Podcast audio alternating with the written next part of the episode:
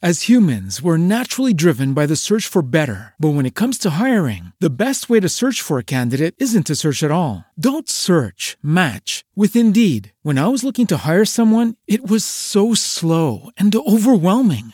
I wish I had used Indeed. If you need to hire, you need Indeed. Indeed is your matching and hiring platform with over 350 million global monthly visitors, according to Indeed data, and a matching engine that helps you find quality candidates fast. Ditch the busy work. Use Indeed for scheduling, screening, and messaging so you can connect with candidates faster. And Indeed doesn't just help you hire faster. 93% of employers agree Indeed delivers the highest quality matches compared to other job sites, according to a recent Indeed survey. And listeners of this show will get a $75 sponsored job credit to get your jobs more visibility at Indeed.com slash podcast. That's Indeed.com slash podcast. Terms and conditions apply.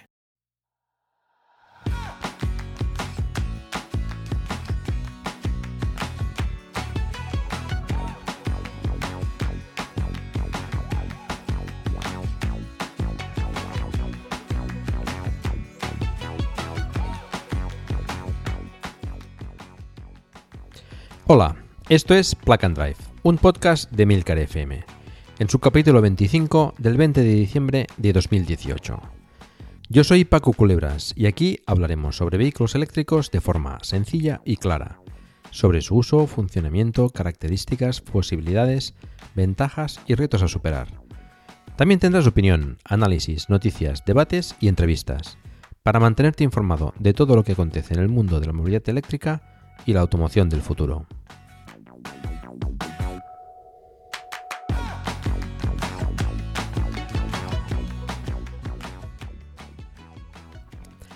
Este capítulo de Plug and Drive es un poco especial. Es el último del año, antes de las fiestas de Navidad, donde muchos de vosotros compartiréis, o eso espero, muchas comidas y cenas con familiares y también con compañeros de trabajo en las eh, conocidas eh, comidas o cenas de, empresa por estas fechas. Debido a, las recientes noticias sobre la descarbonización de Europa y de España en concreto, con las medidas que explicamos hace un par de capítulos sobre la gasolina y el diésel a partir de 2040, el vehículo eléctrico ha estado presente en muchas conversaciones o discusiones sobre su viabilidad. Y no me cabe duda de que en estos encuentros con familiares o amigos o compañeros de trabajo, estas navidades saldrá el tema del vehículo eléctrico en muchos de ellos. Y es en estos encuentros donde nos encontraremos a algún cuñado que algunas veces dice las cosas sin estar del todo informado. Nada en contra de los cuñados, por cierto. un cariñoso saludo a mis, a mis cuñadas y a mi cuñado, a los que aprecio mucho. Pero sí es cierto que muchas veces se comentan cosas sin la información correcta y sin tener en cuenta otras posibilidades y puntos de vista. Es bueno considerar esos otros puntos de vista y no deis por bueno siempre lo que os digan, incluido lo que os diga yo. Buscad información por vuestra cuenta y contrastar los datos. Eso eh, os ayudará a formaros una opinión propia.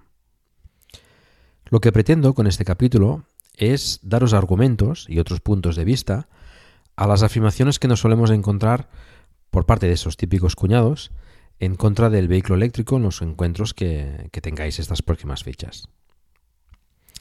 Recordad por eso que estas comidas o cenas son encuentros con la familia o amigos para celebrar la Navidad, quien, quien, lo haga, pero en esencia para estar con nuestros seres queridos y tampoco es cuestión de, enfadarse o discutir con ellos por ese tema. Cada uno es libre de pensar como le parezca y presentar eh, vuestros argumentos con respeto y educación sobre todo. En algunas cuestiones, además, cada, cada uno tiene parte de razón y seamos sinceros, el vehículo eléctrico, ya os lo he dicho varias veces, todavía no es para todo el mundo y habrá gente que le interesará más eh, otro tipo de vehículo para sus necesidades. Por cierto, aprovechad y recomendar Plug and Drive a, a, vuestros amigos y familiares si sale el tema y así también van conociendo mejor el vehículo eléctrico y quién sabe, quizás puedan planteárselo en, un futuro. Bueno, para formular las preguntas, eh, cuestiones o comentarios en contra del vehículo eléctrico, he pedido colaboración a los compañeros de la red de podcast American FM para que hagan precisamente de cuñados. Seguro que algunos de ellos ya los conocéis, algunos lo han hecho de forma más seria y otros con más pasión ribereña o más cuñada. Tened en cuenta que la intención es hacer la pregunta como cuñado y después yo os daré mi opinión y argumentos a favor del vehículo eléctrico. Agradecer, eh, antes de empezar, la, colaboración de todos esos compañeros que, me han echado una mano en, este capítulo. Bueno, pues vamos allá. Vamos a empezar por el primero, que, que no es otro que Natán de Swiss Spain.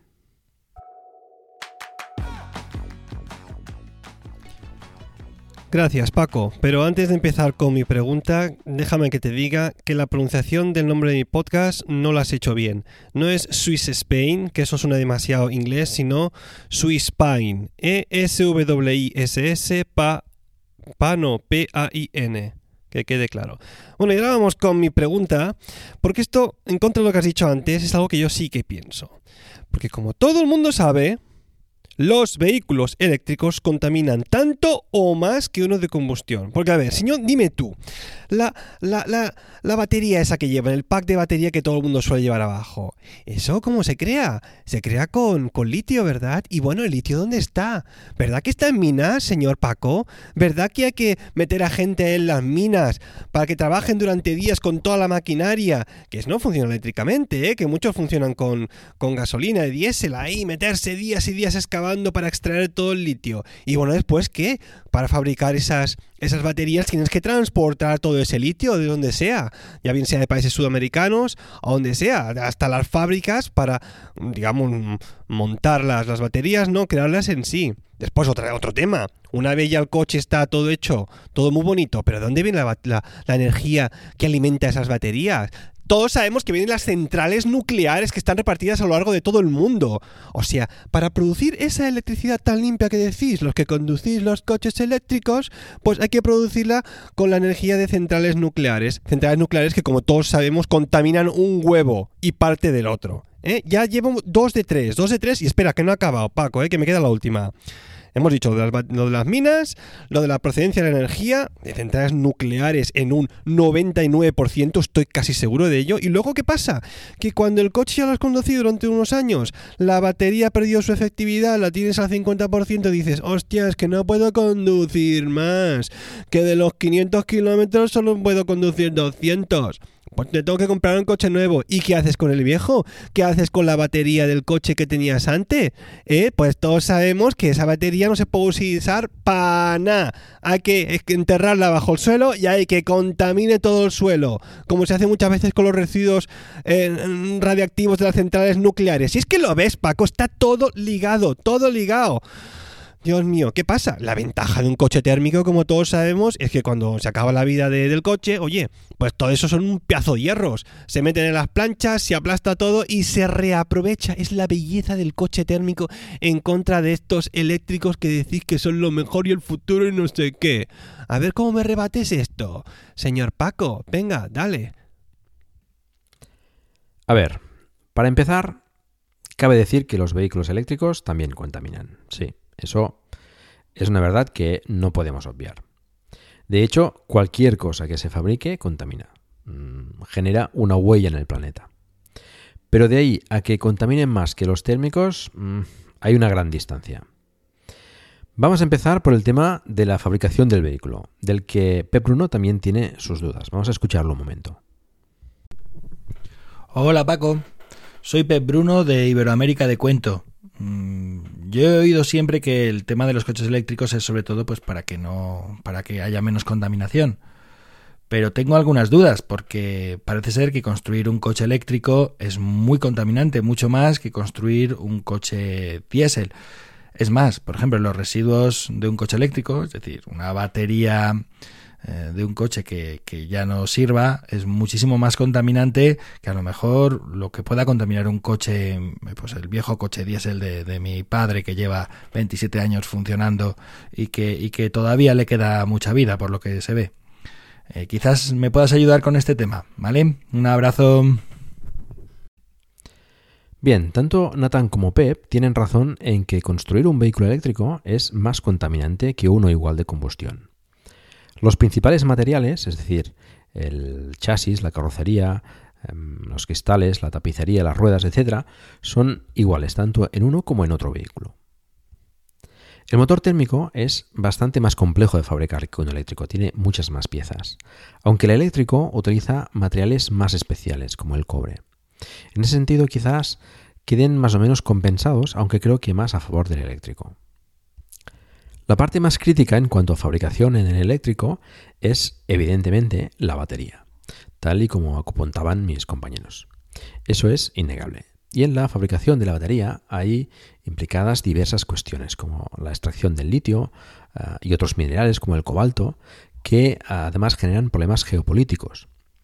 Pero aún así, la contaminación generada en fabricar esas baterías queda compensada en poco tiempo por el uso del eléctrico respecto al de combustión, dado que en el eléctrico el uso no, no contamina.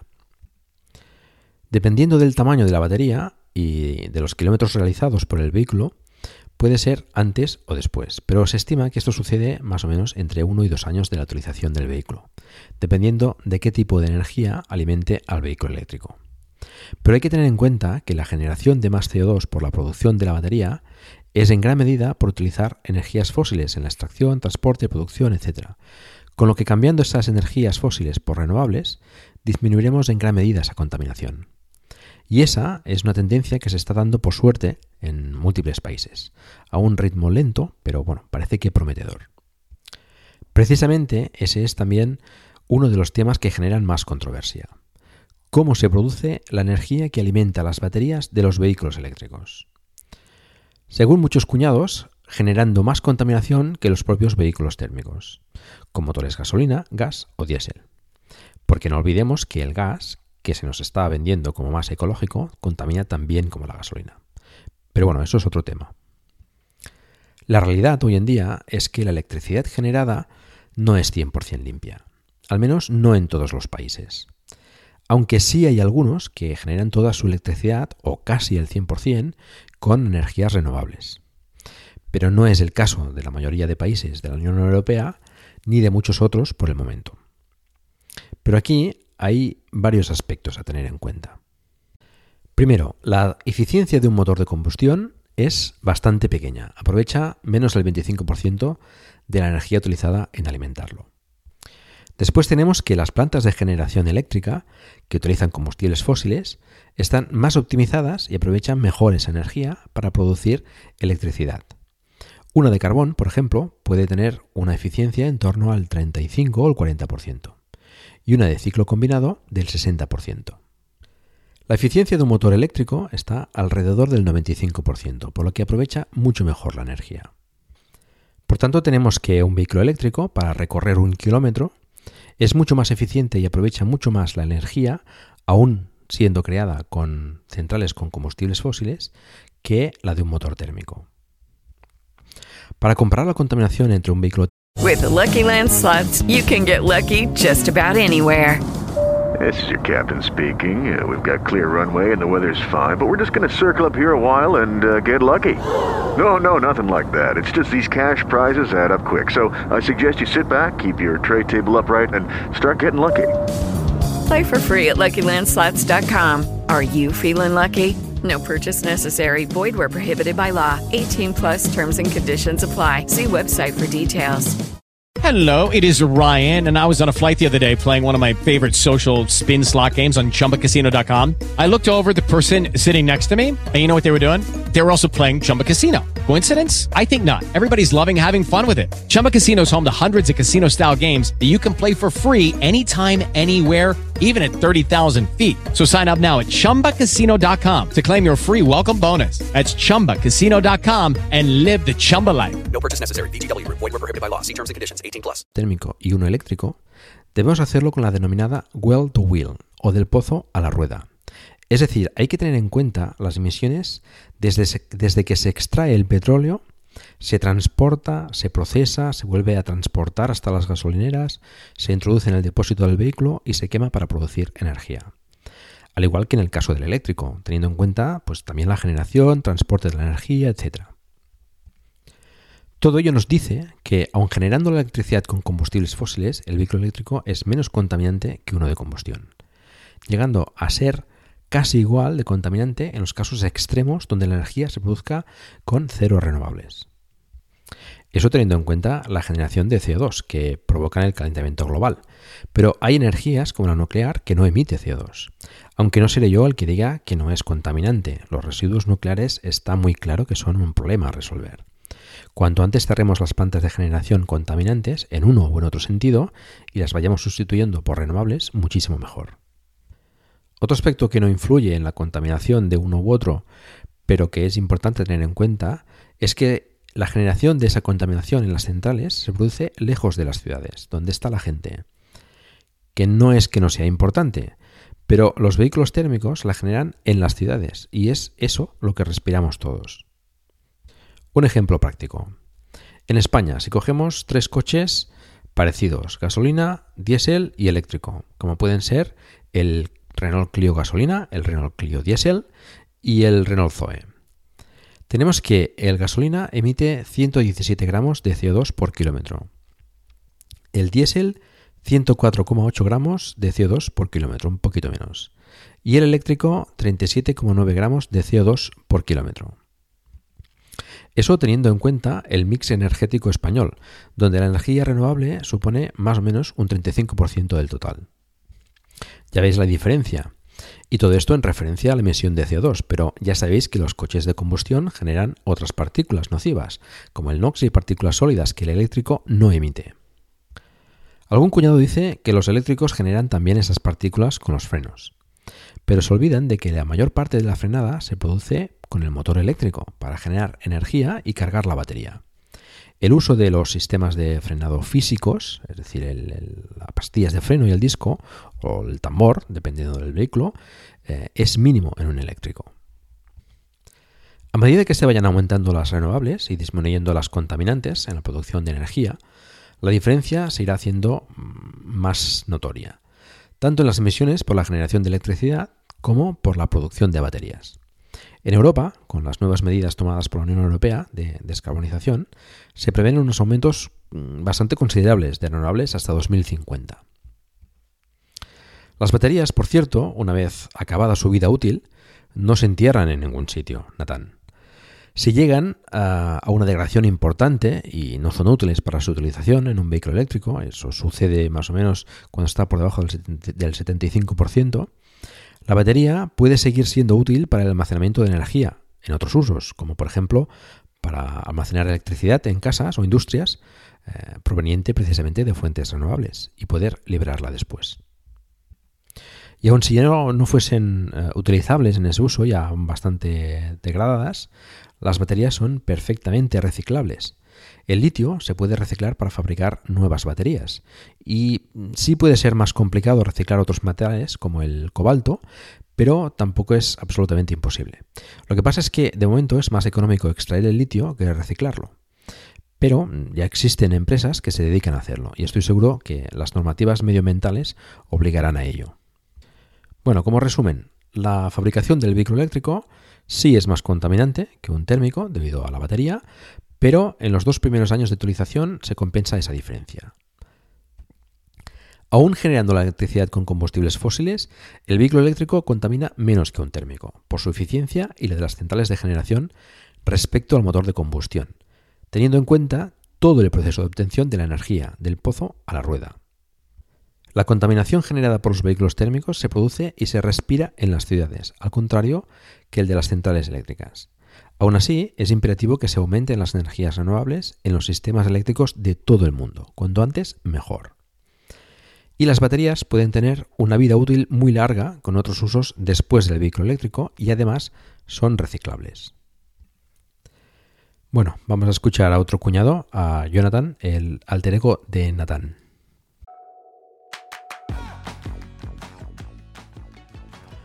Bueno, bueno, bueno. Pues sí, yo también tengo una pregunta. Mm, a ver, Paco, aunque todos sabemos que en realidad te llamas Francesc. A ver, voy a ir al grano. Todos sabemos, a ver cómo sales de este atolladero ahora, que si todos los vehículos eléctricos se pusiesen a cargar al mismo tiempo, no habría suficiente electricidad para cargarlos a todos. Mm, mm. Porque claro, ahora pongámonos en la situación de que es verano. mm, Y en Andalucía, por ejemplo. ¿Cuántas cosas se ponen a cargar, por ejemplo, por la noche? Porque claro, todo el mundo cargaría el coche cuando es más barato, ¿eh? Durante las tarifas valles nocturnas. A ver, móviles, Apple Watches, iPhones, iPads, que si la nevera, que si el aire acondicionado y encima ahora pon un parque de 25 millones de coches. ¿A que estarás de acuerdo conmigo, Paco, en que los plomos de la central eléctrica en Madrid van a saltar? ¿Mm? ¿Y qué pasa si saltan los plomos? Que no se carga nada y el país se queda paralizado. Coches parados en su garaje y gente moviéndose con bicicletas y pie, a pie, en patinetes, sudando en verano. ¡Ay, qué asco! ¿Qué? Aquí es imposible cargarlos a todos, ¿eh? Pues mira, Jonathan, ni Francesc ni Paco. Lo que pone en mi partida de nacimiento es Francisco Manuel. Ahí queda eso, aunque, bueno, yo prefiero Paco. A ver, vamos al lío. Haciendo unos números rápidos, tenemos que la potencia instalada del sistema eléctrico español es de 104 gigavatios, más o menos. La máxima potencia consumida en 2018 ha sido de casi 41 gigavatios en febrero. Si ponemos a cargar 25 millones de vehículos eléctricos a la vez en un enchufe a 3 kilovatios, lo normal cuando se carga en casa con un chuco a 13 amperios, tenemos una potencia de 75 gigavatios.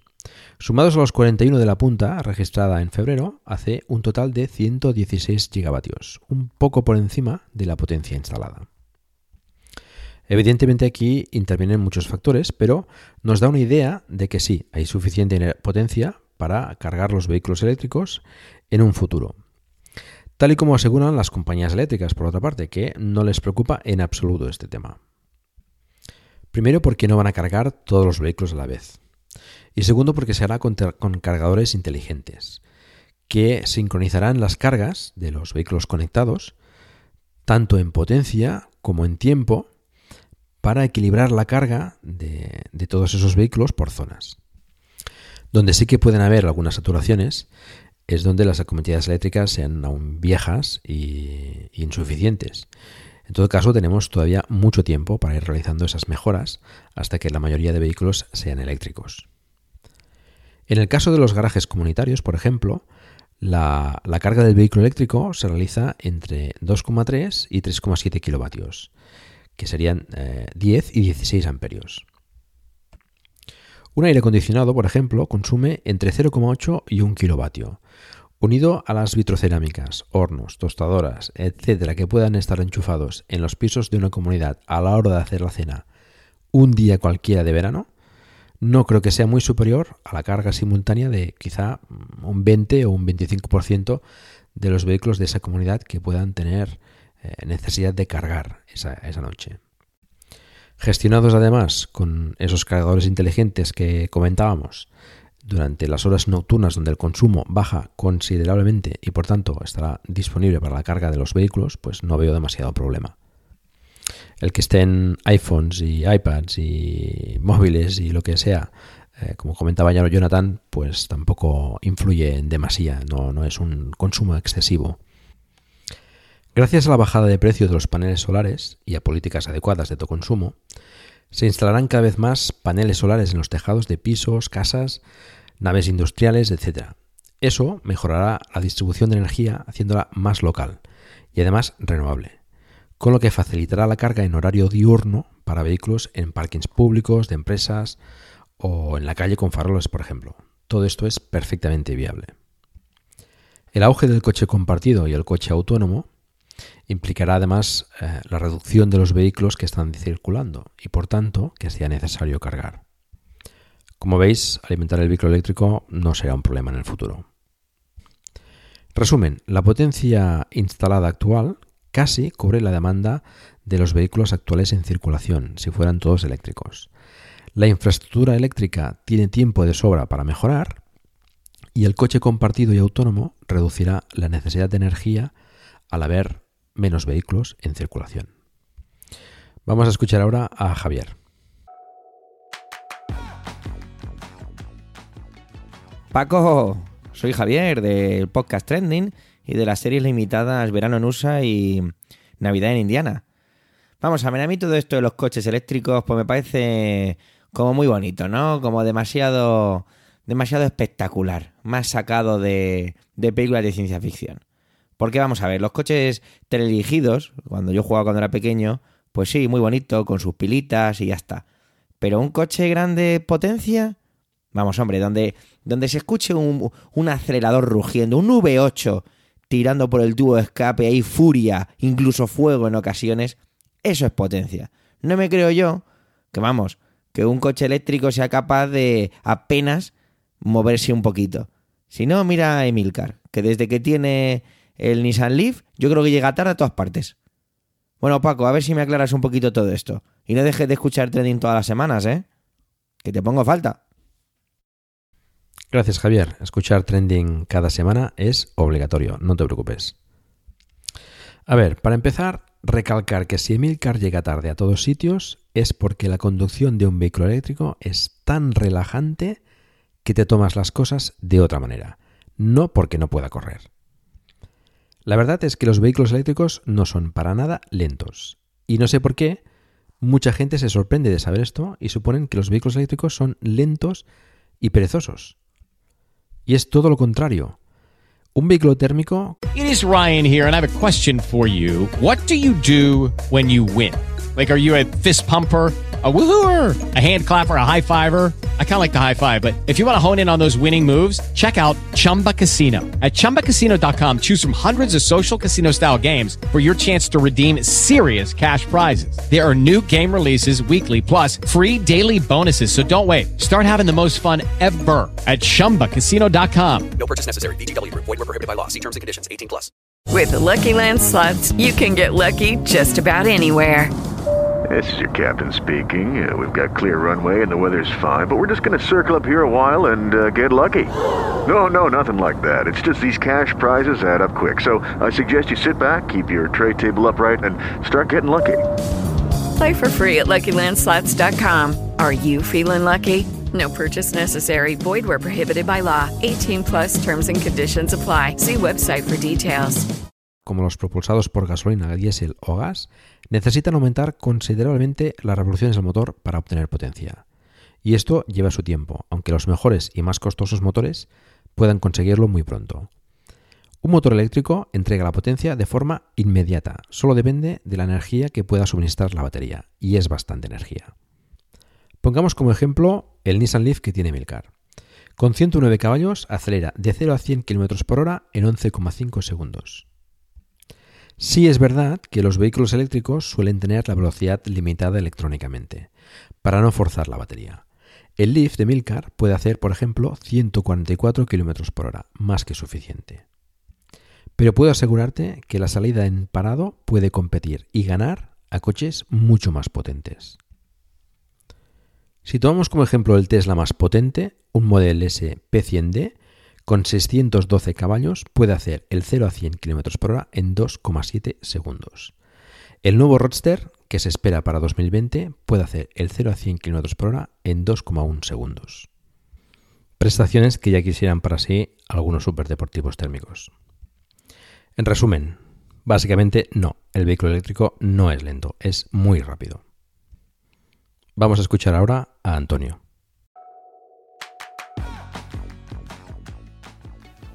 Saludos, soy Antonio Rentero del podcast Preestreno y tengo una pregunta para Paco Culebras del podcast Plug and Drive. Tiene que ver con la autonomía de los vehículos eléctricos. Y además de esa pregunta tengo mi posible solución cuñada, que ya me contarás tú si la ves muy disparatada. Vamos allá. Pongamos que poco a poco se va extendiendo la red de puntos de recarga y que se va aumentando la autonomía de los coches eléctricos. Y ya se va equiparando a un coche de combustión. ¿De acuerdo? Ya podemos hacer 400, 500 kilómetros mm, sin planificar tampoco de una forma como si no fuéramos a ir a descubrir las fuentes del Nilo. Podemos hacer viajes largos con una planificación mm, asumible. Bien. Pero con todo y con eso puede llegar a suceder que en algún momento no calculemos bien o gastemos más de la cuenta y nos quedemos sin batería. Algo que con los coches de combustión también sucede. Y aquí llega la diferencia. En un coche de combustión me quedo sin gasolina y si no tengo una gasolinera cerca, alguien me puede traer un bidón con gasolina. Pero con el coche eléctrico nadie me puede traer un bidón con voltios o con miliamperios. Eh, primero la duda, ¿cuál podría ser aquí la solución? Mm, Dejando aparte el que me puedan remolcar el vehículo hasta el siguiente punto donde haya un, un punto de recarga o un simple enchufe. Y ahora yo apunto la solución cuñada, que seguramente será una de las respuestas estrella en las cenas de esta Navidad. Pues yo en el maletero de mi coche eléctrico llevo un pequeño generador de gasolina, un pequeño motorcito que funciona con gasolina o con gasoil y que genera electricidad. Y cuando el coche eléctrico me se queda sin batería, lo enchufo, le echo unos litros de combustible de dinosaurios muertos liquif- liquificados y con eso me genera la suficiente energía como para llegar al siguiente punto de recarga. No he grabado esto el día 28 de, dic- de diciembre y ningún vehículo eléctrico ha sido dañado en el planteamiento de esta pregunta. Gracias, Antonio. Bueno, primero eh, recalcar que, como comentas, las autonomías disponibles a día de hoy con 500 y 600 kilómetros en algunos modelos ya permiten viajar cómodamente sin demasiados problemas. La infraestructura de carga sigue creciendo, hasta ahora a un ritmo relativamente lento, pero está cogiendo bastante velocidad.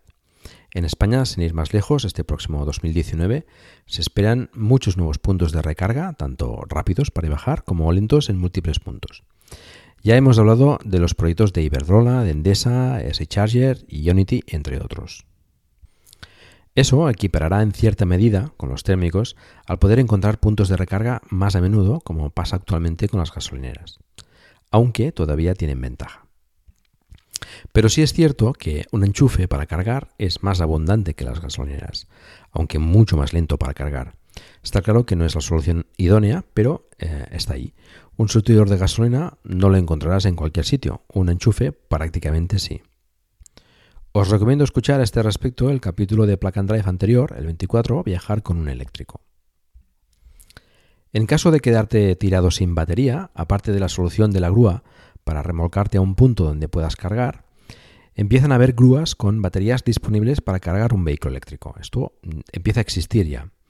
Pronto saldrá un vehículo nuevo, el Sonos Ion, equipado además con placas solares, interesante, que permite cargar otros vehículos eléctricos a través de un conector Shuko, eh, o sea, un enchufe normal hasta 3,7 kilovatios, pero también a través de un conector tipo 2 o meneques, como el que usan la mayoría de vehículos eléctricos, hasta 11 kilovatios en trifásica.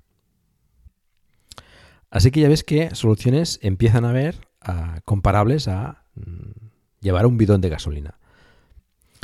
Respecto a tu solución cuñada, pues, eh, ¿qué quieres que te diga? Como solución es factible.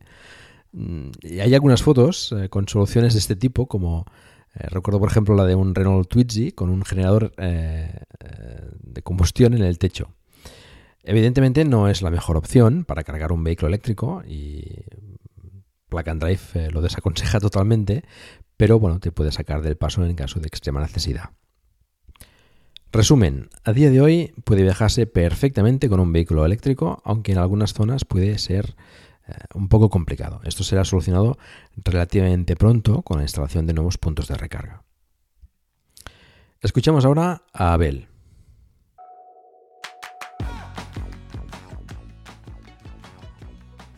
Hola, soy Abel del podcast Proyecta y bueno, un familiar mío sí que se compró un híbrido hace unos años y al cabo de pocos años, o lo que me pareció a mí pocos años, pues le dijeron que las baterías ya no eran válidas y que tenía que cambiarlas por unas baterías nuevas. Eh, esto pasa en los eléctricos, al final es un gasto enorme que hay que hacer cada ciertos años como un ciclo de que las baterías se van degradando o cómo se soluciona esto. Gracias, Abel. A ver, la batería, como ya sabemos, es una de las partes más importantes en un eléctrico, si no la más importante. Baterías hay de muchos tipos, y como todo en la vida, mejores y peores.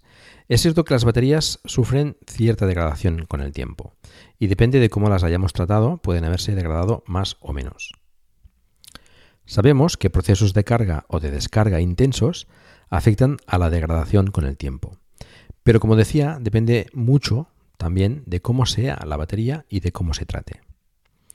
La referencia, como en casi todo en el panorama eléctrico, es la batería de Tesla.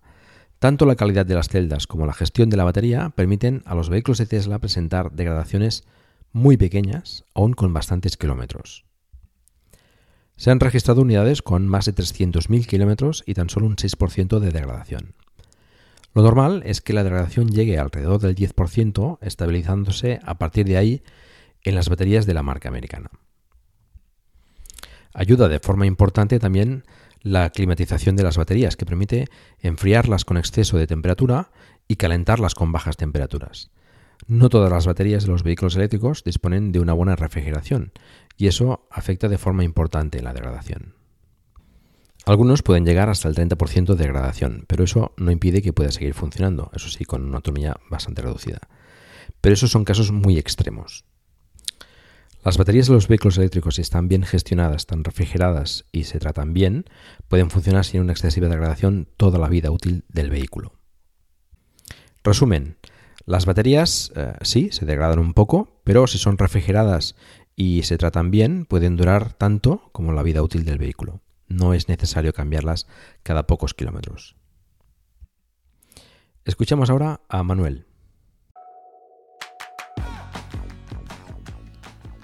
Hola, soy Manuel Castaño Crespo de mm, Trending y de Iberoamérica de Cuento. Y a mí esto de eh, los coches eléctricos me tiene muy preocupado. Ya sé que hay, se han puesto de moda y que es así como muy trending, como muy trending. Y también yo creo que hay un poco de cuento con todo esto, porque la preocupación que a mí me ronda la cabeza es mm, que eh, son tan silenciosos que se convierten en peligrosos porque se van a multiplicar los atropellos. Estoy pensando eh, especialmente en las ancianas y los ancianos eh, que, que, no los van a, escuchar. O sea, donde se ponga el ruido de un 5000, pues que yo creo que, que se quite el silencio de un coche eléctrico. Gracias, Manuel. Esto es una preocupación que surge a menudo con los vehículos eléctricos. Pero tengamos en cuenta que no es una característica exclusiva de este tipo de vehículos. Las bicicletas, por ejemplo, tampoco hacen ruido, muchísimo menos que un vehículo eléctrico, y hace tiempo que convivimos con ellas, aunque se dan casos de atropello, eso es cierto. En todo caso, el vehículo eléctrico circula por la calzada, lugar donde todo el mundo sabe que circulan vehículos a cierta velocidad. A estas alturas deberíamos ser todos conscientes de esto y tomar todas las precauciones antes de atravesar una calle o una carretera. Ten en cuenta además que los vehículos eléctricos, siendo bastante silenciosos, no lo son realmente del todo. A partir de 25 o 30 km por hora generan suficiente ruido por el roce de los neumáticos con la carretera como para poder oírse. De hecho, muchos coches modernos con motores de combustión, si te fijas, casi tampoco hacen ruido a bajas velocidades. Es una ventaja además que no deberíamos despreciar de los vehículos eléctricos, porque mejorará la calidad de vida en las ciudades, ya de por sí ruidosas. Un estudio indica que con un 25% de vehículos eléctricos se bajaría un decibelio el ruido en la ciudad. Con un 75% de vehículos eléctricos bajaría 5 decibelios. Y con la mitad de coches en general se podría bajar hasta 3 decibelios. Resumen, los vehículos eléctricos son silenciosos, pero no tanto. A partir de cierta velocidad se oyen circular por la carretera igual que un térmico. Y debemos ser conscientes que no se puede cruzar una calzada sin mirar por cualquier sitio. No solo nos podemos encontrar un vehículo eléctrico, sino también una bicicleta que también es silenciosa. Escuchemos ahora a Antonio Jiménez.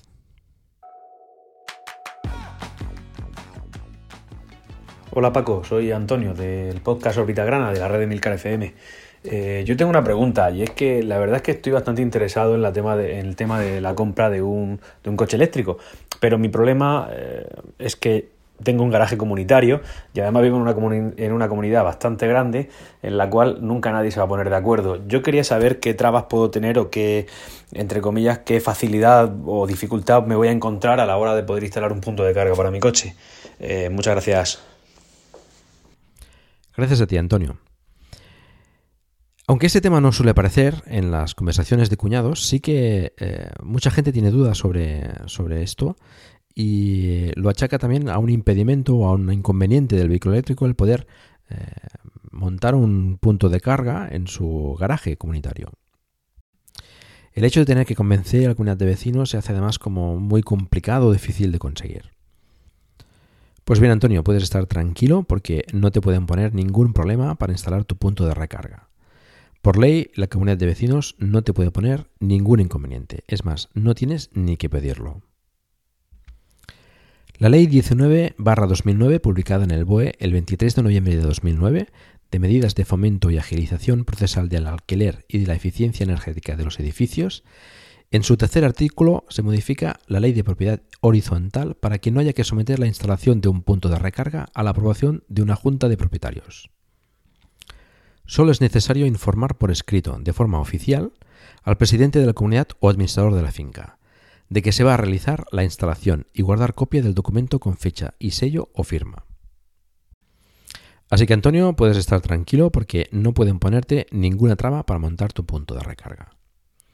Te aconsejo acudir a un profesional que te haga la instalación cumpliendo la normativa vigente de seguridad con su boletín, etc. Sobre todo si es un garaje comunitario. Puedes encontrar más información en los dos capítulos sobre la carga en casa que hicimos con Luis Tejalvo de Los Energy. Todo esto relativo a montar tu punto de recarga desde tu contador en tu edificio, si lo que se quiere es hacer una preinstalación en la comunidad para facilitar la instalación posterior de cada punto de recarga, ahí sí que ya tienes que lidiar con la comunidad, aprobarse, etc. Y cada caso es un mundo. Pero lo dicho, para montar tu punto individual no debes tener ningún problema. Por tanto, resumen, la comunidad de vecinos no te puede impedir poner un punto de recarga en tu plaza de garaje. Tienes todo el derecho a hacerlo simplemente informando. Vamos a escuchar ahora a Sara. Hola a todos, soy Sara del podcast Habitación 101. Y bueno, de cara a las cenas de Navidad, como supongo que saldrá la, pregunta, a mí me gustaría saber eh, qué va a pasar con el tema de la carga de los vehículos eléctricos, porque bueno, eh, supongo que los que tienen un garaje privado muy bien, pero ¿qué pasa con los que no tenemos garaje o tenemos un garaje compartido? Venga, muchas gracias y un saludo. Gracias, Sara. El tema de cargar en un garaje compartido eh, lo que vamos a explicar con el comentario de Antonio Jiménez. Y el tema de cargar el vehículo eléctrico sin disponer de garaje, mm, bueno, es bastante recurrente en las conversaciones de cuñados y diría que eh, es el, el, comentario estrella ah, junto con el de la contaminación. Como en otras ocasiones, no todo es blanco o negro y ciertamente quien no tiene garaje es muchísimo más complicado cargar el coche. Pero no es imposible. Hay además muchísima gente en esta situación y quiero recordar que más del 80% de los coches se aparcan en la calle. Hablamos de ello en el capítulo 22 de Plug Drive, precisamente donde dimos varias sugerencias para cargar sin tener garaje. Entre ellas, cargar en el trabajo cuando sea posible, en los cargadores públicos, que cada vez hay más, en parkings, pero sobre todo la opción más interesante es utilizar los cargadores en los centros comerciales o supermercados que te permiten cargar el vehículo mientras haces la compra o vas al cine.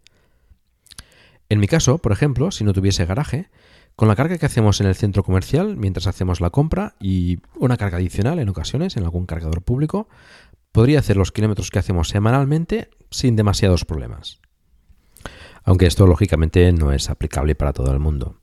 Aquí mm, quizás es donde los cuñados puedan tener pues más, más razón, ¿no? cargar eh, sin garaje, pues eh, bueno, dificulta realmente el, tener un coche eléctrico. Bueno, yo creo que en un futuro habrá más soluciones para cargar en, la vía pública y además eh, también habrá, como hemos comentado anteriormente, debido al car sharing y a la conducción autónoma, habrá menos vehículos en circulación que, haya, que tengan necesidad de, de, cargar, con lo cual pues este problema se irá minimizando, aunque sí, realmente eh, actualmente pues puede ser un problema importante. Resumen, mm, es cierto que es complicado cargar sin garaje, pero hay soluciones como los cargadores públicos y los cargadores en supermercados, centros comerciales y parkings, todo esto irá mejorando. Pero bueno, pues de nuevo mm, el vehículo eléctrico no es todavía para todo el mundo. Bueno, espero que os hayan sido útiles estas respuestas para cuñados, estos eh, argumentos o otros puntos de vista en las conversaciones con, con amigos, con familiares al respecto de, la viabilidad del vehículo eléctrico. No olvidéis que, aunque bueno, para algunos no sea todavía eh, factible, pues eh, para muchos otros sí lo es. y bueno, ya somos unos cuantos los que los que eh, confirmamos que realmente se puede se puede vivir sin, los vehículos térmicos y con un vehículo eléctrico pues eh, ayudamos a, mejorar el aire que respiramos y bueno todo eso es, es, importante agradecer de nuevo a mis compañeros de Milcar FM pues sus aportaciones como cuñados. Muchas gracias a todos. Y pasamos ya a la sección de noticias.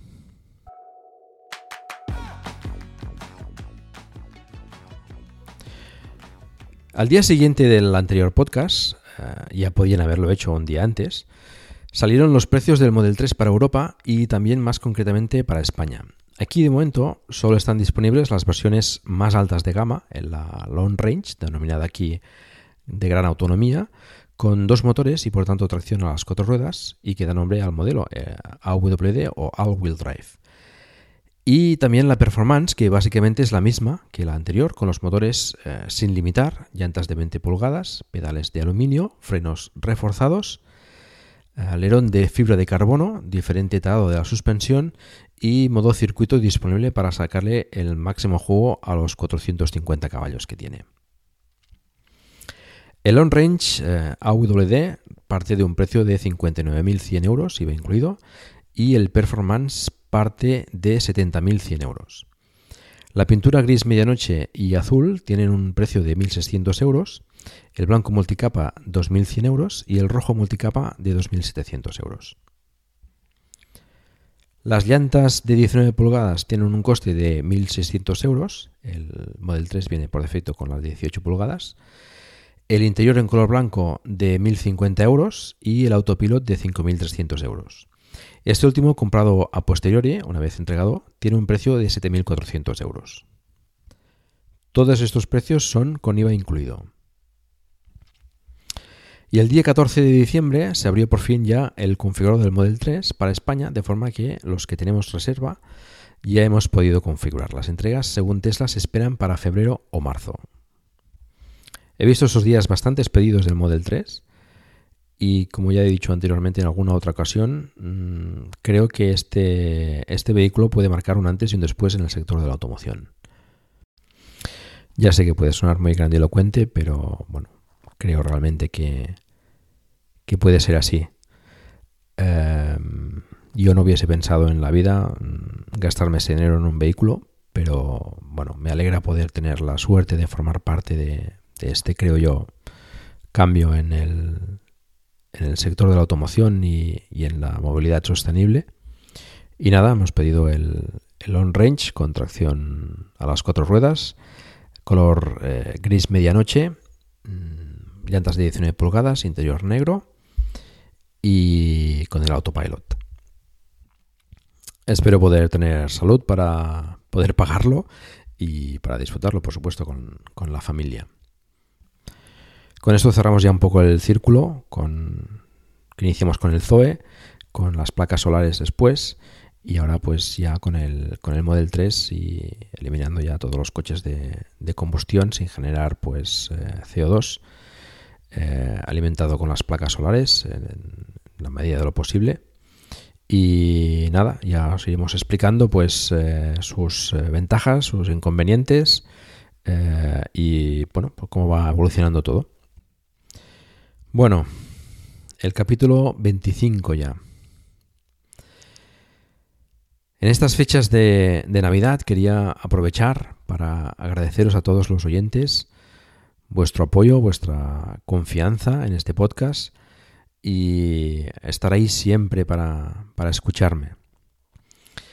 Sé que es un tópico, pero, pero es verdad, gracias a vosotros eh, se tira para adelante en momentos complicados y se consigue sacar los capítulos cuando a veces eh, es más difícil.